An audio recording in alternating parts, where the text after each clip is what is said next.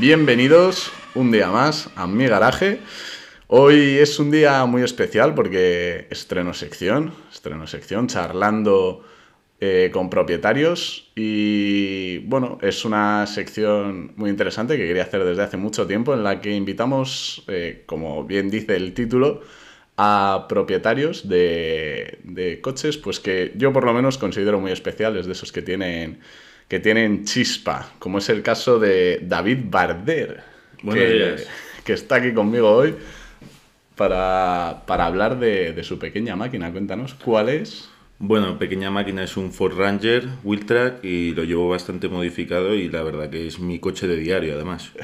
bueno, pequeña máquina, evidentemente es, lo decimos en tono jocoso porque es un bicho que yo te he visto por él. Salimos mucho al, al, mismo campo que está cerquita de nuestra casa, más de la tuya, que está, que está a un paso. Pero yo me lo he cruzado con él, le he visto, bueno, es un coche que se puede subir casi una pared. Sí, bueno, es bastante versátil en el campo. Puedes ir tanto rápido como lento, como subir hasta cualquier trialera. ¿Tú a cuánto has llegado a ir por el campo con ese coche? Por el campo he llegado a hacer velocidades puntas de unos 165, 170. Joder. Bueno, pero a ver, no nos vamos a adelantar todavía a, a, ese, a ese plano del coche. Eh, ¿Qué te llevó a comprarte un Ford Ranger?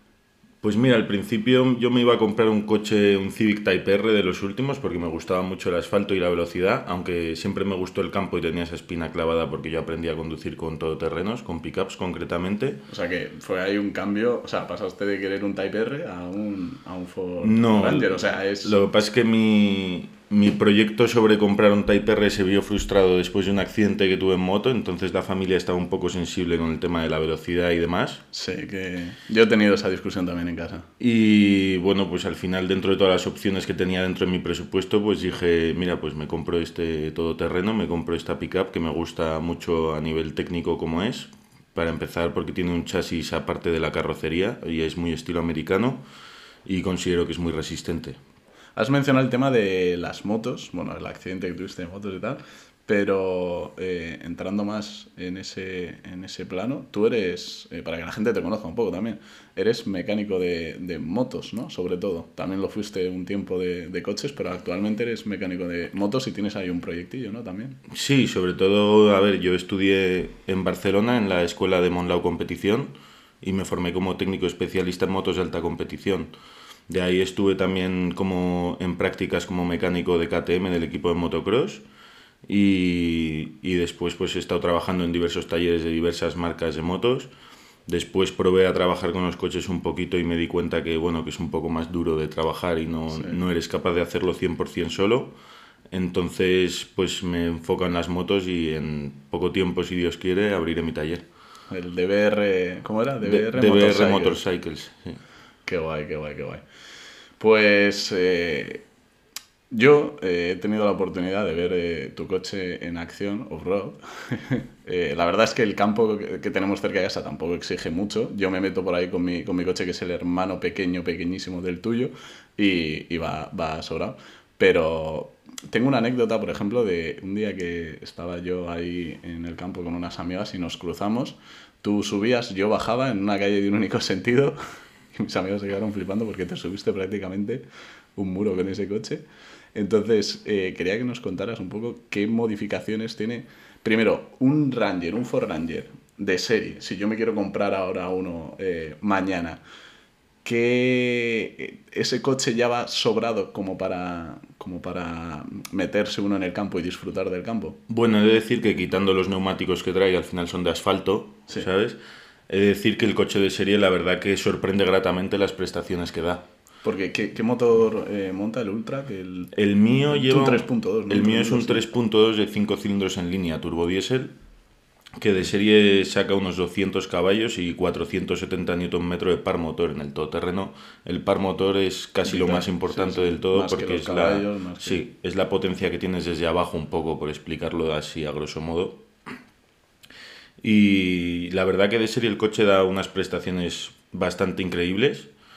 Y yo había oído hablar mucho. Sí. Evidentemente todo el mundo es un clásico entre comillas ese coche para los amantes del off-road. sí, yo he hecho el reloj. Yo he hecho Yo he hecho la ruta transpirenaica que va desde País Vasco hasta Cataluña por montaña, por todos los Pirineos, de, con el coche de serie, incluyendo los neumáticos y la verdad que se defendió muy con bastante destreza el coche. Y en, en esos tramos, en esos eh, viajes, por ejemplo, que tú te has hecho, los consumos, así por curiosidad, porque no tengo idea más o menos, de, porque es un coche enorme, pero es verdad que es un diésel de mucho cubicaje, es verdad, pero... Pues sinceramente el coche de serie es muy noble con los consumos. De serie ronda entre los 8 y 10 litros pero claro, luego en un todoterreno cuando empiezas a hacer modificaciones también lo que haces es añadir peso a diferencia de un coche de asfalto que le estás quitando. Ya, ya, ya, ya. Porque los elementos han de ser robustos, han de aguantar mm, fuerzas, botes, baches, golpes, ¿sabes? Entonces son elementos muy robustos que pesan al final. Ya. Has mencionado las modificaciones. Quiero que nos cuentes un poco a todos qué es lo que le has hecho a tu pequeña máquina. Bueno, pues lo primero que hice, que es lo básico en cualquier todoterreno, es alzarlo de altura. Sí. Y lo Para que alcé- tenga más. ¿Cómo se llama? Ay, se me ha ido la palabra. Bueno, ese, el, el nombre que tiene la altura desde el bajo del coche hasta. hasta Claro, que para, suelo. bueno, para que tengas más ángulo de ataque también, también. Con, con los obstáculos y demás y tengas más espacio libre para, para sortear ciertos obstáculos que de serie no sortearía. Eh, yo mi coche, pues como comentaba, como cualquier todoterreno, lo primero que hice es alzarlo y lo hemos alzado unos 7 centímetros y medio. Sí. y después seguimos eh, bueno al alzarlo pues eh, lógicamente lo alzamos con una suspensión. En este caso yo cogí una suspensión de las mejores que hay en el mercado por lo menos para mi punto de vista para los todoterrenos que son las King que Sí. son americanas. De hecho en Trophy Tracks esta marca tiene mucho mucho éxito.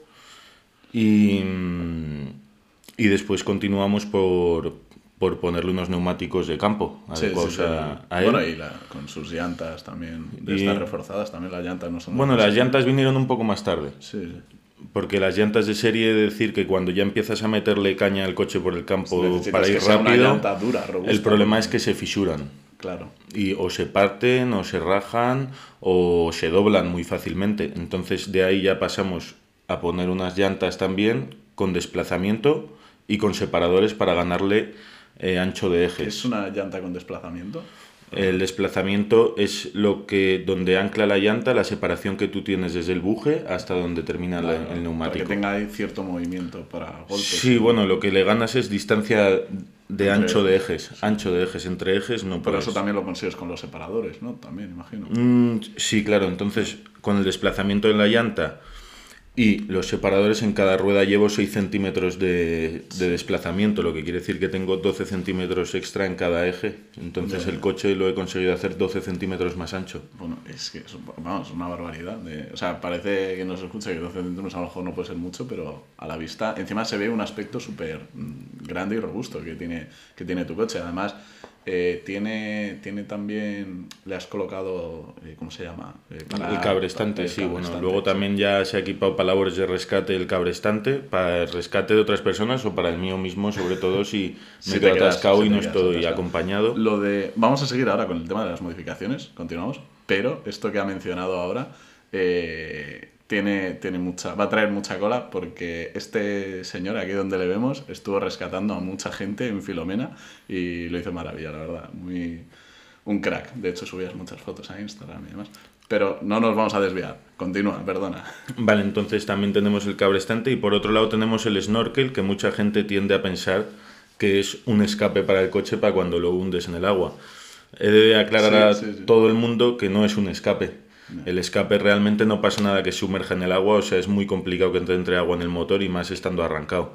Eh, el snorkel es para el filtro de aire, como lo mismo que respiran las personas, por eso se llama snorkel, porque tú bajo el agua quieres respirar. Entonces, el coche al final lo que hace es co- coger el aire de la admisión del filtro de aire por ahí. Entonces, tú teóricamente podrías hundir el coche hasta donde llega el snorkel. Sí, es sí, un poco una burrada. Mm, Yo no he llegado a hundir tanto el coche en un río o en un badeo, pero, pero, te- teóricamente podrías. Vale, vale. Eso se lo pusiste tú también. Sí. O sea, no venía en el eh, de serie. Vale, vale, vale. Aparte que, pa- aparte que el snorkel no vale solo para meterse en ríos, porque hay mucha gente que ves que solo va al desierto en Marruecos y lleva snorkel y dices. ¿por qué va a llevar esto si en el desierto es muy raro pillar agua. No, no, sí, sí. Sirve también para tener una toma de aire, de aire más limpio más arriba, porque Sí, abajo está todo el rato el polvo, Sí, sí. sobre y todo en es pistas adicional, imagino, a la, a la, a la preexistente. Claro, o sea, se tú lo que haces, tú o lo que haces, la otra. no, no, no, es adicional a existente. Tú tienes la caja de filtro Sí. y lo que haces es prolongar su agujero de admisión hacia arriba. Entonces abajo ya no coge nada, solo coge aire de arriba. Ya. Qué maravilla. Aprende con David. Lo bueno de charlar con un mecánico. ¿Qué, qué más, ¿Qué más cositas tiene? Algo. Bueno, también tiene los pasos de rueda porque una vez ensanche el coche, pues las ruedas sobresalían de la carrocería mogollón, Sí, entonces sí, sí, tienes que ensanchar también la carrocería. Sí. Y, y la verdad que no tengo muchas más modificaciones. La única modificación ¿El, que me falta por es serie? mencionar. Porque lo he visto. No, el tubo está un poco modificado. No daré muchos detalles sobre eso. Y, y luego, pues ya las únicas modificaciones que me falta es hablar del motor, que es una modificación muy simple, que le he hecho una reprogramación de la centralita. ¿Cuántos caballos más le da? ¿O Pues par motor? en este caso yo le he sacado 42 caballos más Joder, es una y, y ya la- 93 ya- ya la has Nm de par motor. Sí, ¿Ya sí, ya está hecha. Y 93 Nm de par motor. Entonces hablamos de que ahora el coche tiene 242 caballos y unos 570 Nm de par motor. ¿Los has podido explotar ya? ¿Los has probado? Sí, ya lo sé. Y probado. funcionan. ¿eh? Sí, se nota mucho en bajas revoluciones. Sí. Sí. Qué guay, qué guay. Bueno, eh, como hemos mencionado antes, eh, aquí en Madrid, bueno, eh, estuvimos fatal con el tema de, de Filomena en nuestra zona.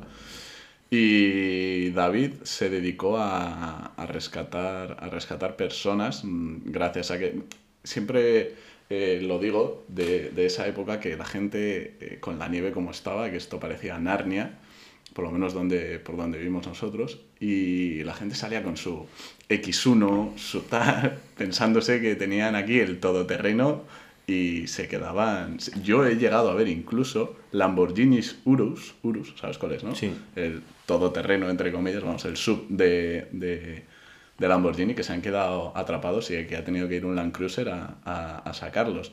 Un poco, pues eso, la gente que pues a lo mejor no tiene mucha idea, se compra un coche que es un poco más alto, que para nada es un 4x4, y, y se piensa que con eso se puede cruzar el, el- el desierto, o, la- o- o aquí eh, Alaska, que parecía esto. Y pues un poco David que se dedicó a rescatar pues, gente que se había quedado atrapada. No sé si también hiciste labores de traslado de personas. a- Sí, sí, sí. A ver, bueno, cuéntanos tú mejor. Bueno, mm, con- eh, haciendo un inciso, eh, hablando del Urus, Sí. probablemente en el desierto tenga muchas más posibilidades en un terreno arenoso. El Urus. Sí, sí, incluso con neumáticos de asfalto que en la nieve. Sí. Sí, porque la, la arena es complicada, pero te viene bien la potencia, La que tiene el motor de un Urus y realmente no necesitas tanta altura de coche ni, Sí, ta- sí. ni tampoco neumáticos. De hecho, en el desierto, en parte que sea un poco más liso el neumático, incluso te favorece. Sí. No sé si es mejor como tal. Sí. Realmente no sabría decirte con, con precisión cuál es el neumático más adecuado para el desierto, porque también va un poco por gustos y la máquina que lleves sí. y todavía no he podido saborear el desierto de Marruecos, o sea, Seguro que lo porque tienes pendiente. está complicado bajar ahora, sí. pero mm, pero allí No, seguramente un coche con caballos ayuda mucho. Otra cosa ya es eh, si quieres meter un coche de 300.000 euros en el, en Bueno, el- eso, el eso ya lo dejo a decisión de cada uno y sus ese- posibilidades. Con ese dinero coges un Ford Ranger, por ejemplo, y te montas una pedazo de máquina y por muchísimo Sí, menos. Pero sí. bueno, sí, sí, evidentemente al final es, es, es un juguetito. Es Mm. un juguetito. Y bueno, respecto al Filomena, pues sí, empezó a nevar aquí un viernes, recuerdo. Sí. Recuerdo que la noche antes cayó un poquito de nieve que no era nada y na- la gente no estaba consciente de lo que iba a pasar. Y yo ya pues cargué todo mi equipo de rescates, lingas, eh, cinchas, eh, palas, motosierra, o sea, cargué todo lo que se me ocurrió y más, y herramienta incluso, por si se me averiaba el coche o se averiaba algún coche que se pudiera solucionar fácilmente. Y, y ya el día y ese viernes empezó a caer una nevada increíble. Sí, sí, sí, amaneció. Yo tenía mi coche a punto porque lo vi venir. Y, y, bueno, está a punto porque también es mi coche diario. O sea, yo no, yo no, yo no soy como otra gente que es que tiene un coche de todoterreno para, el fin de semana, e incluso que le hacen la foto, tú mi coche lo ves, está arañado de los arbustos, o sea, está usado como un verdadero todoterreno. Sí, sí, sí. No lo tengo para foto encima del tronco. Yendo a tomarnos una cerveza abajo al bar de, de, de aquí igual que te veo en el campo con él. La verdad que agradecería tener un coche secundario que consuma menos y tal y que sea más económico, pero la verdad que no entra dentro de mis posibilidades. ¿Qué depósito tiene? Perdón, 70 litros más. Sí, unos 70, 80 litros le entrada de combustible. Ah. Así que al precio que está ahora el diésel, pues podemos suponer lo que estoy sufriendo. Es una locura. Bueno, continúa, perdona. Y bueno, pues ya ese día empecé con un conocido mío que tiene otra Ranger y él tiene muchos contactos en protección civil y tal. Nos dijeron dónde había gente atascada y empezamos a sacar coches. Ese viernes por la noche, cuando dejé de contar los coches que había sacado, eh, llevaba unos 36 coches, más o menos. 36 coches ese primer día de Sí, de manera voluntaria, o sea, sí, sí, sí, evidentemente. sin cobrar nada en ese momento.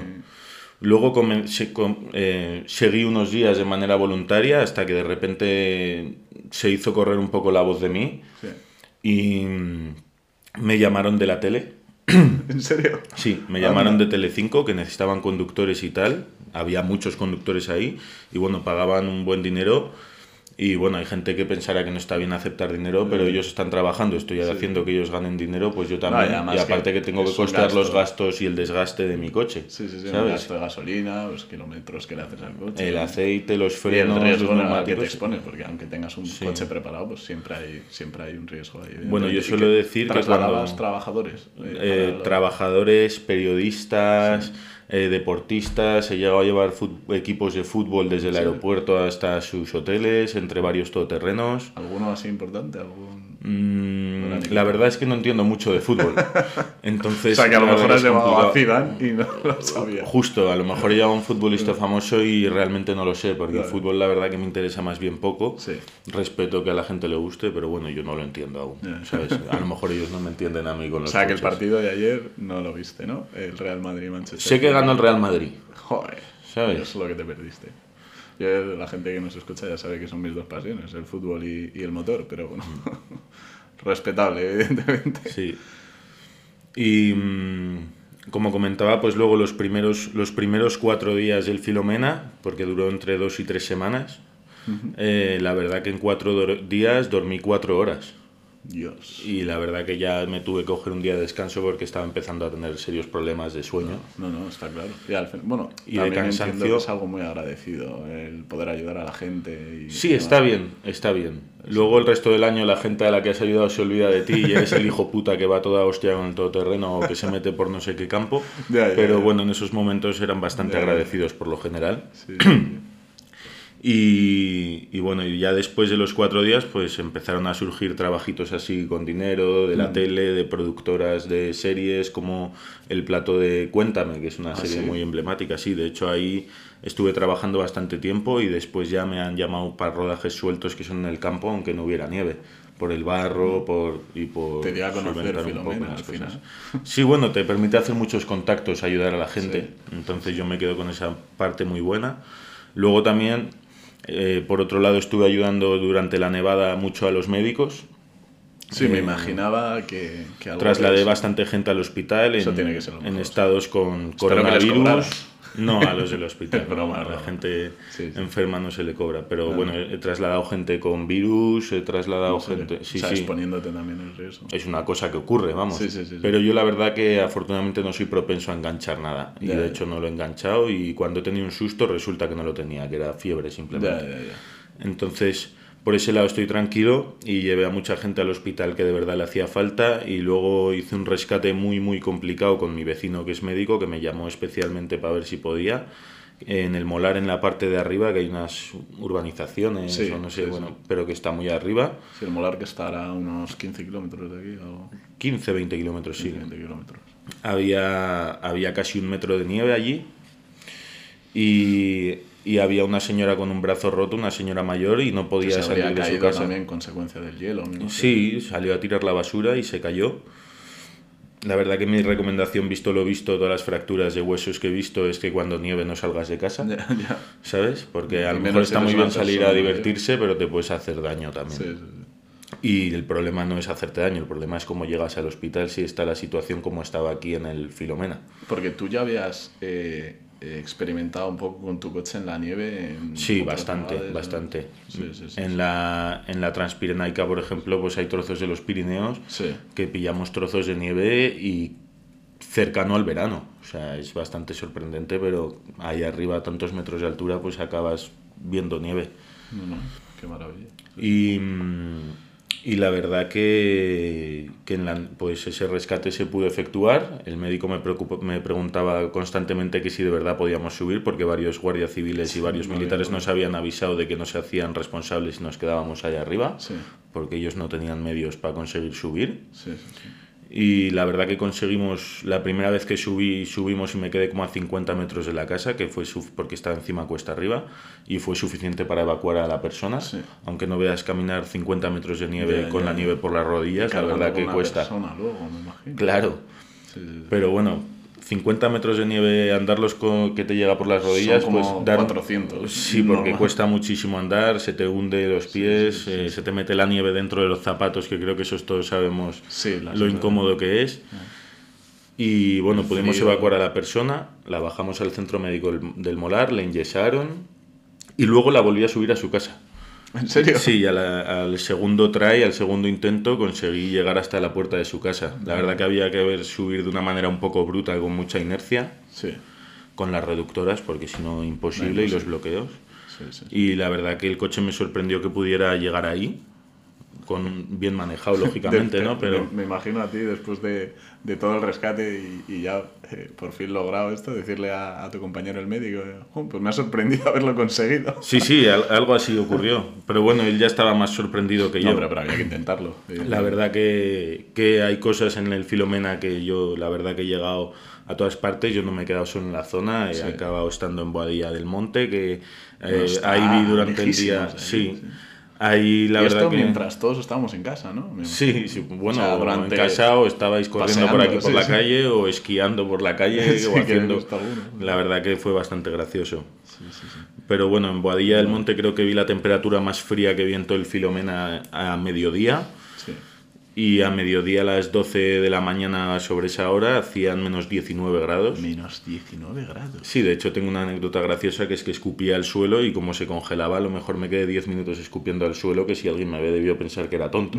Pero es que se congelaba en cuestión Sí, de segundos. Sí, sí, sí. Qué bárbaro.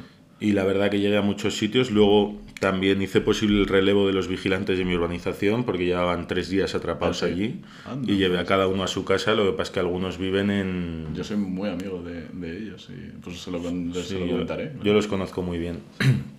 Iván- De hecho, uno vivía en. ¿Cómo se llamaba este sitio? Eh, bueno, uno vivía en Torrejón, otro vivía en. Más allá de Cobo Calleja. eh, no me sale el nombre. Se me, se me ha ido. Pero bueno. sí, lejos, vamos. Lejos y costaba llegar a esos sitios porque estaba la autovía de por medio y sitios que es que no había ni transitado la policía. Entonces había nieve virgen. Eh, ellos constantemente me preguntaban que si de verdad podíamos llegar y yo que sí. y bueno, la verdad que conseguí llevar a cada uno a su casa y traer el relevo nuevo de vigilantes y la verdad que estaba bien porque ellos ya llevaban ahí tres días sin esperar ni sin comerlo ni beberlo y no tenían cómo, Sí, sí, cómo volver. cómo subsistir ahí tampoco. Porque con los coches eléctricos estos que tienen aquí, me da. Los Nissan Leaf. No, esos no, esos ni, esos estaban aparcaditos. Esos estaban aparcaditos, sí, sí. Bueno, y eh, otra cosa te quería preguntar yo. Una persona que tiene pues esta experiencia ya un poco en el mundo todoterreno, en el off-road, ¿qué consejo le darías a alguien que, que dice que quiere coger su coche y meterse en el campo? Bueno, primero asegurarse de que tiene un coche que, Esos tips que tenéis que todos puede que, que tenga un poco de altura mínima, porque Sí. por ejemplo el otro día una amiga mía me preguntó un camino del campo para evitar el, atasco y yo le dije, vale, ve con mucho cuidado porque tu coche es bajito, es un Volkswagen Golf. Sí, sí, sí. Pues la historia acabó en que pisó un charco, no fue despacito, no tuvo cuidado Y el, el cárter lo tiene cárter, roto y todo el típico. aceite por el suelo y el coche creo que lleva ahí tres o cuatro días en el campo Bueno, hasta que vayan a sacarlo de allí. Te digo que mi hermana se metió por ahí también en un atasco con un Smart, eh, con un Smart encima del paquete Brabus que te trae spoilers delanteros, Sí. traseros y tal. Los spoilers creo que ya no... Y, y se lo cargó, se cargó, vamos, un trozaco. Y, así que eso, sí. Eh, luego, por ejemplo, equipamiento, palas, o que tener cuidado porque el, el terreno de, de, los campos no es que cambie de un día para otro, es que cambia en cuestión de horas. Si te, si, si te haces un. Sí, bueno, y además que, por ejemplo, si repites una ruta, no es lo mismo que tú la hagas hoy a que, a que vayas mañana y ha llovido por la noche, o sea, ha cambiado totalmente y siempre hay un agujero nuevo o una piedra nueva que hay una que deja un animal en medio o te encuentras una vaca en medio de una curva y si vas rápido te asustas. Sí, sí, sí. Yo, yo eso lo, lo tengo súper asumido porque voy mucho al campo y es un canteo de una semana para otra lo que cambia, llega la primavera, salen todas las todo el pasto se pone altísimo, no ves lo que hay porque entre los pastos hay rocas, la profundidad de los ríos tampoco sabes cuál es, no sé, tú has cruzado muchos ríos, sí. pero eso mm, también hay anécdotas de gente que he escuchado que se ha quedado en eh, mitad de un río parado porque se pensaba que era mucho más, eh, mucho menos profundo de lo que luego fue. Bueno, sí, por ejemplo tengo una anécdota que me ha pasado hace poco Subí a los picos de Europa que subo con frecuencia, un camino que ya conocía ah, muchísimo, pero esta vez había nieve, pero no había tanta nieve como otras veces.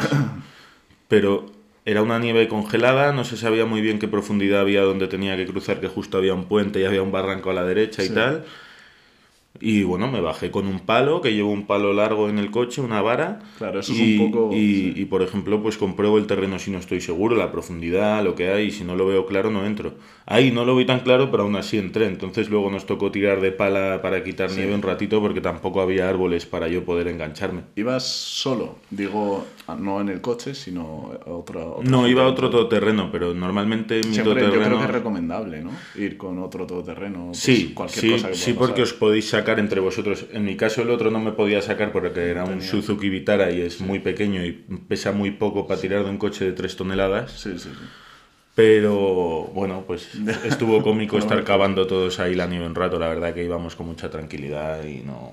sobre todo porque eh, si pasa cualquier cosa, eh, no, no tienen acceso grúas y demás a. claro, claro, y o siempre por lo menos tener el número o el contacto de alguien cercano que te pueda subir a buscar, ya sea con un tractor, sí, por ejemplo, con un tractor o con otro todoterreno, o, o que sepa por lo menos cómo sacarte de ahí. Sí, sí, sí. ¿Sabes?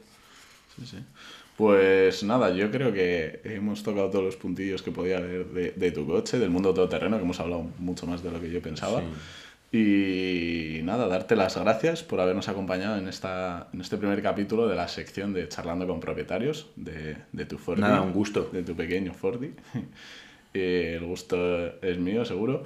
Y seguro que volvemos a coincidir en algún otro capítulo que hagamos. A lo mejor hablando más también del, del mundo todoterreno, no sé qué te parece, sí. todo lo que pueda dar. Bueno, pues nada, muchas gracias también a todos los que nos habéis escuchado y nada, nos vemos en el próximo episodio del garaje de Gon. Un saludo a todos.